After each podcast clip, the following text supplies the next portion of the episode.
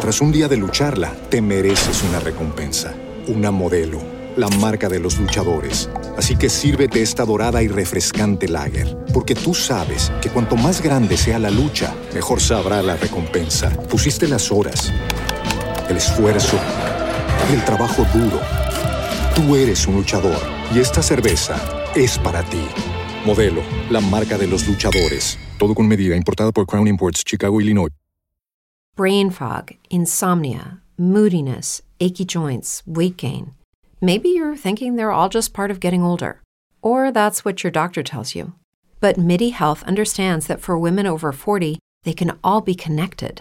Hormonal changes that happen during perimenopause and menopause are at the root of dozens of symptoms women experience, not just hot flashes. MIDI specializes in compassionate care for women in menopause. Their solutions are safe, effective, and FDA approved. Plus, they're covered by insurance. A convenient telehealth visit with a MIDI clinician can be your first step to getting personalized care. They'll tailor a treatment plan for your symptoms and health history so you can get back to feeling great. 91% of MIDI patients get relief from symptoms within just two months. When your body changes, your care should too. Book your virtual visit today at joinmidi.com. That's joinmidi.com.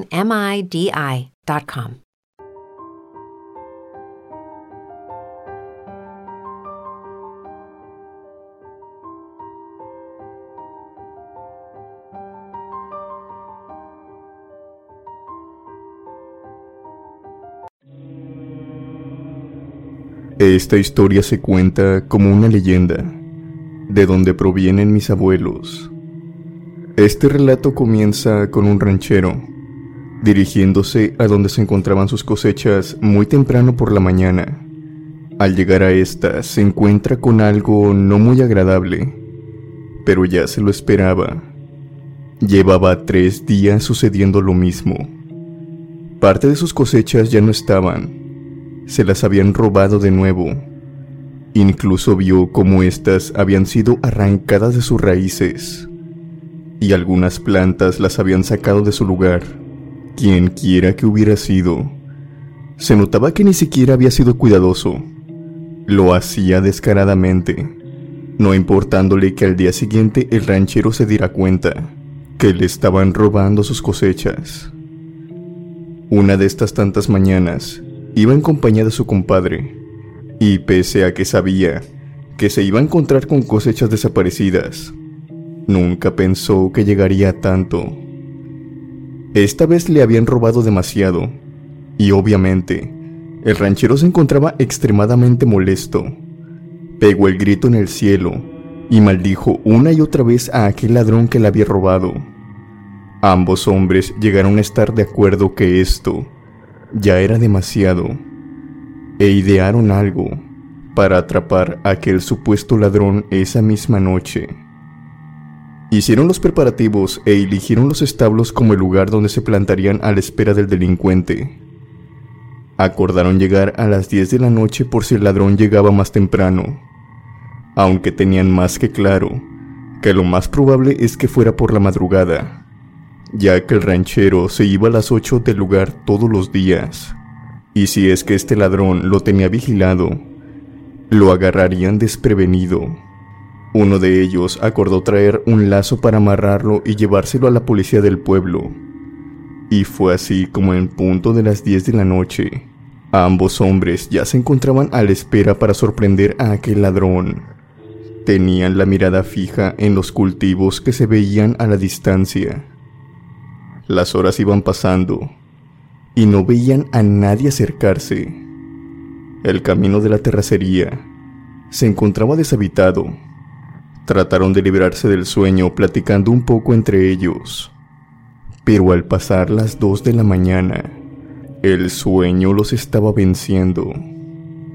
En determinado momento, empezaron a tomar en cuenta que tal vez, a lo mejor, este ladrón venía por la madrugada y para que los dos no estuvieran luchando con el sueño, ya que además tenemos que recordar que son hombres de campo.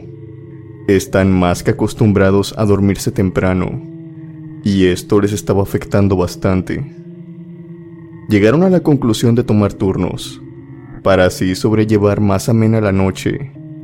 El primero en tomar su turno fue el compadre mientras que el ranchero continuó observando sus cosechas. Le costaba luchar contra el sueño en el silencio de la noche. Y este casi lo vence. Después de haber pasado unos cinco minutos de que su compadre se había dormido, pudo ver algo en el cielo que se iba acercando hasta llegar hasta donde se encontraban sus cosechas. Al ponerle más atención, el ranchero se dio cuenta de que aquella cosa se trataba de una bola de fuego. Esta se encontraba por encima de los cultivos flotando, cuando de pronto pudo ver que esta bola de fuego bajaba y subía. No parecía que estuviera rebotando, más bien parecía que se estaba llevando algo. Sin pensarlo dos veces, el ranchero despertó a su compadre no daba crédito a lo que estaba viendo. Al despertarlo y señalar lo que estaba por encima de sus cosechas, el otro hombre totalmente estupefacto le aseguró que aquello, el que le estaba robando, se trataba de una bruja. Los dos hombres se quedaron un momento observando aquel ser. Estaban inertes, sin saber muy bien qué hacer, dudando en si salir o no hasta que uno de ellos se armó de valor y con toda la seguridad que pudo tomar, le dijo que había que agarrarla. El otro ranchero le cuestionó sobre cómo iba a hacer eso. Honestamente, el hombre no tenía ni idea, pero al menos tenían que tratar de tumbarla y darle una buena paliza o un susto, para que así al menos ésta ya no volviera a robar las cosechas. Los dos hombres salieron del escondite y corrieron en dirección hacia la bruja. Esta al verlos se elevó y emprendió camino hacia el pueblo. Uno de los hombres trató de darle de golpes con el mecate o la zarla, pero nada dio resultado. Aún así, los dos hombres la persiguieron, y fue entonces cuando uno de ellos recordó un viejo modo de tumbar las brujas. Este modo de tumbarlas en pleno vuelo era algo que se decía en el pueblo. No era una certeza, pero lo tenía que intentar. Este método constaba de echar un nudo o un amarre a un hilo, un lazo o un mecate. Para la suerte de ellos, tenían uno a la mano. Tenían que hacer esto después de cada Padre Nuestro que rezaran y esto debilitaría cada vez más a la bruja, hasta lograrla tumbar de su vuelo.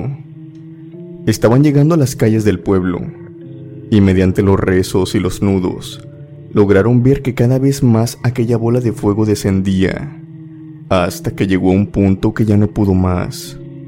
La bruja cayó sobre la copa de un árbol que se encontraba en un callejón del pueblo, y los dos hombres observaban cómo el árbol se movía de un lado hacia otro, hasta que finalmente algo cayó al suelo. Era un pájaro, o un animal muy parecido a este. Se cuenta que este animal, con apariencia de pájaro, era completamente negro y bastante grande. La cara era horrible, pues tenía rasgos faciales de una persona así como también rasgos de una ave. Parecía la cara de un humano con partes de pájaro, pero lo más sobresaliente era el pico. Era muy extraño y causaba escalofríos. Debajo de sus alas se podía ver cómo le estaban cayendo los cultivos que había robado. Una vez que los hombres se cercioraron que esa bruja había sido la que había robado todo este tiempo, comenzaron con el castigo. Con el lazo le empezaron a castigar, hasta que de pronto del hocico de aquel animal empezaron a salir los gritos de una mujer. Los dos hombres tenían miedo, pero no querían aparentarlo, hasta que la misma ave le suplicó a ambos que pararan y les dijo sus nombres. Ambos quedaron choqueados en ese momento.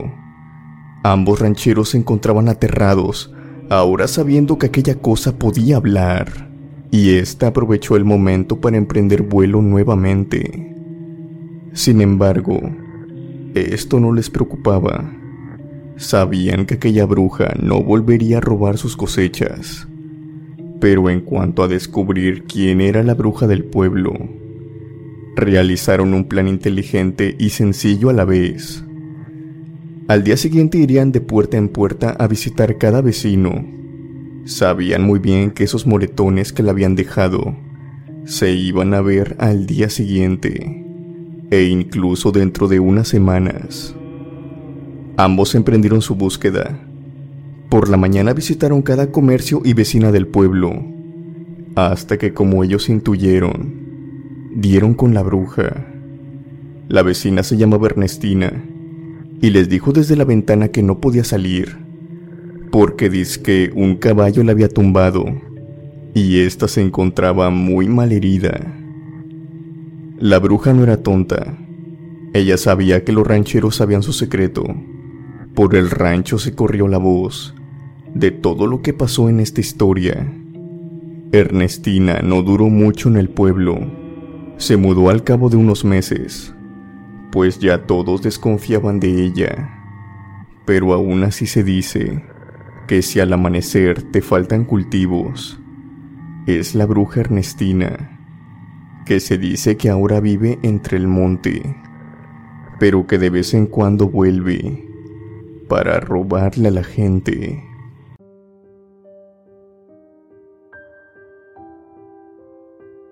Tener mala suerte. Tal vez es lo mejor que explique la siguiente historia, que comparte el siguiente joven en una noche de Halloween, cuando él y unos amigos salían a divertirse, tenían una noche planeada, de pura diversión, pero algo se atravesó en su camino e hizo que la fiesta de Halloween quedara grabada en la cabeza de todos. Su nombre es Francisco Gómez, y esta es su historia.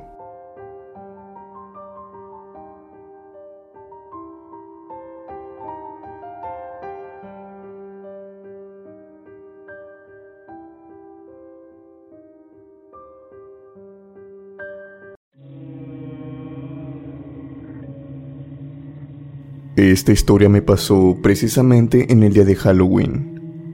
Recuerdo que tenía 16 años y unos amigos y yo teníamos pensado ir a una fiesta de disfraces por la tarde-noche. Ese día eran las 6 de la tarde y nos estábamos alistando en mi casa. Recuerdo que íbamos caracterizados de monstruos clásicos, de los 50, ya saben, de vampiro, de Frankenstein y una momia.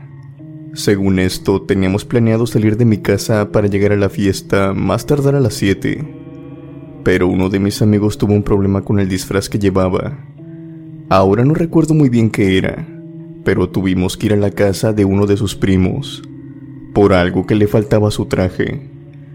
Decidimos que yo lo acompañaría, mientras que los demás se adelantaban hacia la fiesta. La casa a la que íbamos a ir estaba algo retirada, y la verdad no nos podíamos dar el lujo de pagar pasaje, pues traíamos el dinero contado, y además íbamos a estar batallando más adelante en la noche si gastábamos más de lo que teníamos pensado. Pero recordamos en ese momento que cuando éramos niños íbamos mucho a esa casa. Recordábamos que su tío nos llevaba por las vías del tren por las mañanas del fin de semana así que tomamos la decisión de irnos por aquellas vías, para que de esa manera acortáramos camino y más tiempo.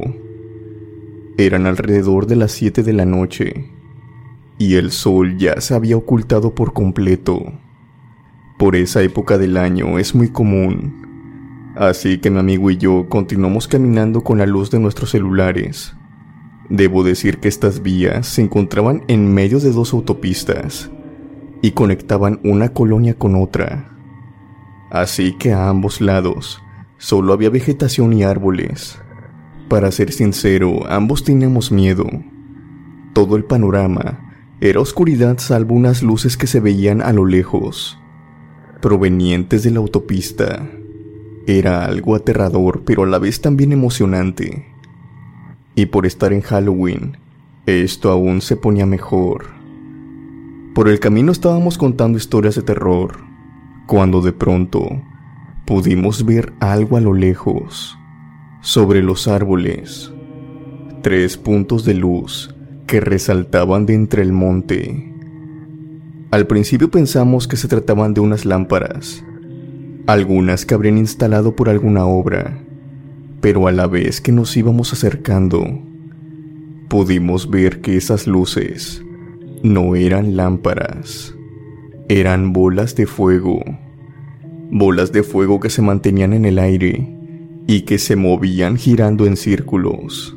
Nosotros dos nos quedamos viendo esas bolas de fuego, indecisos sobre si continuar con el camino, ya que las vías del tren se podría apreciar que daba una vuelta y seguía recta, en dirección hacia donde esas bolas de fuego se encontraban flotando.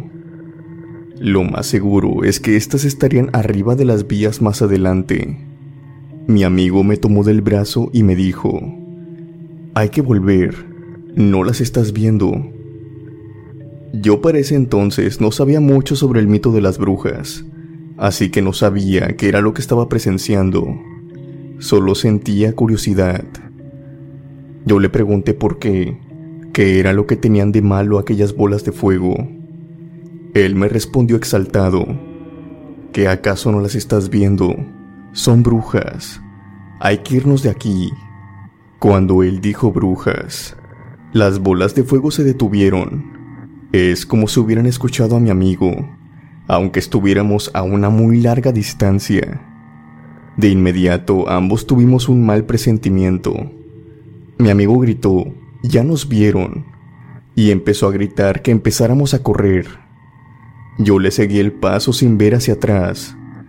Los dos estábamos corriendo lo más fuerte que podíamos cuando estábamos en plena carrera, con el corazón latiendo a mil por segundo, debido al miedo que teníamos. Pudimos escuchar más pisadas que venían atrás de nosotros, y varias risas de mujeres, carcajadas mejor dicho. Nos venían persiguiendo. Mi amigo me decía una y otra vez que corriera más rápido, que no volteara hacia atrás. Yo lo hacía, Estoy más que seguro que en toda mi vida he corrido más rápido que en esa noche, pero empezaba a sentir arañazos. Unas manos con unas uñas largas me intentaba agarrar por mi camisa a mis espaldas. Sentía que estaban demasiado cerca. Creo que mi amigo también la sintió, porque él se desvió de las vías y corrió en dirección hacia un costado internándose entre el monte y los árboles. Y por más que le gritaba que no hiciera eso, él decía una y otra vez que lo estaban agarrando, que lo iban a atrapar. Yo estaba tentado a hacer lo mismo, pero decidí quedarme en las vías y seguir corriendo.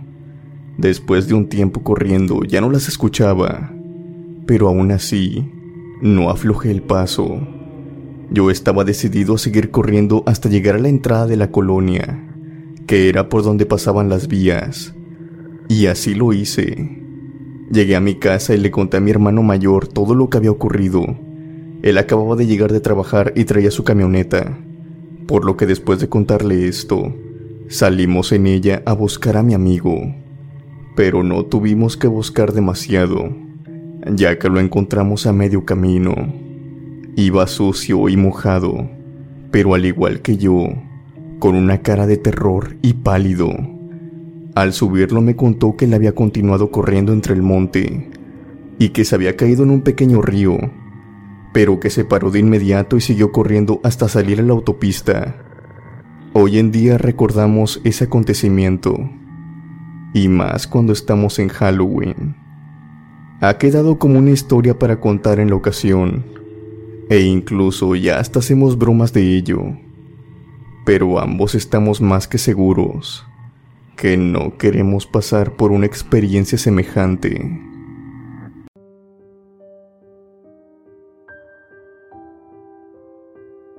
Alguna vez cuando fueron adolescentes, hicieron cosas que se arrepienten hoy en día, tal vez por llevar la contraria a sus padres, o simplemente por sentir algo de adrenalina. Está más que claro que en esa etapa, lo que más ansía uno es vivir experiencias inolvidables.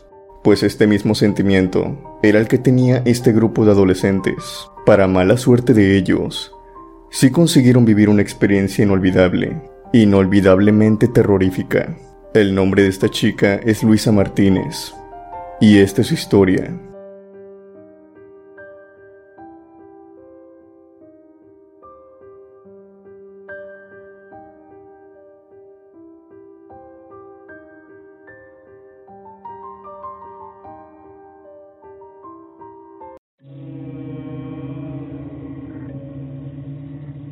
Todo esto ocurrió y lo reconozco, porque nosotros mismos nos lo buscamos. Un grupo de amigos y yo habíamos adquirido una Ouija recientemente y queríamos probarla, pero no en cualquier lugar. Queríamos un verdadero reto. Ninguno creía en espíritus, fantasmas y ese tipo de cosas. Ninguno de nosotros creía en espíritus, fantasmas y ese tipo de cosas. Así que todos concordamos que en un edificio abandonado era el lugar adecuado, a los cuales el acceso no debía de ser muy difícil, hasta que lo encontramos. Así que en punto de las nueve de la noche, estábamos todos afuera del edificio. Al adentrarnos a este, decidimos hacer la sesión en el segundo piso. Habíamos entrado poco, cuando nos percatamos de un olor nauseabundo en todo el lugar. Estuvimos metiéndonos en varias habitaciones para encontrar una ideal, pero al llegar a una de las habitaciones, nos dimos cuenta de que este lugar ya tenía dueños. Había muchas velas negras y animales que habían sido ofrecidos en rituales. Se podía ver por el estado en el que los habían dejado. Estábamos presentes en un lugar donde se practicaba la brujería y santería. Fuera de causarnos miedo, nos causó algo de fascinación se podría decir, pues nos gustaba el tema del ocultismo, pero no creíamos en la magia o brujas. Estábamos fisgoneando dentro de las cosas que las supuestas brujas habían dejado, agarrando las velas, prendiéndolas, tomando los collares y demás cosas, cuando de pronto por la ventana escuchamos un aleteo uno muy fuerte. Todos volteamos a ver, ya que había hecho entrar mucho aire de un momento a otro, y de repente entró un pájaro que se postró en el marco de la ventana. Se quedó observándonos. Este parecía un ave de rapiña, de esos que le llaman buitres, pero era excesivamente grande, casi ocupaba toda la ventana el olor que había en la habitación apodrido aumentó de manera descomunal. Esa ave solo se nos quedaba viendo. Y algo en lo que todos estamos de acuerdo es que sus ojos eran completamente rojos. Un amigo tomó un palo y se disponía a espantarlo, pues la verdad aquella ave nos tenía aterrorizados. Cuando hizo esto, esta ave abrió sus alas e hizo que la ventana se cubriera por completo y después ese mismo animal pronunció unas palabras. Recuerdo muy bien que nos habló con una voz como la de una anciana. Esta nos dijo, váyanse, este es mi lugar de trabajo, o van a terminar muertos. No daba crédito a lo que estaba viendo cuando volteé a ver a los demás, estos ya se encontraban afuera de la habitación, corriendo por las escaleras hacia abajo. Después el animal dio un salto y entró a la habitación junto conmigo. Fue en ese entonces que salí corriendo junto con mis amigos y no paramos hasta estar a unas cuadras de aquel edificio. Hasta la Ouija se nos había olvidado en ese lugar. Días después pasé por ese edificio arriba de un taxi, a eso de las 7 de la noche, y pude ver claramente cómo una viejita con harapos entraba a este edificio. Sigo sosteniendo en que no creo en fantasmas o espíritus, pero las brujas, ellas en realidad sí existen.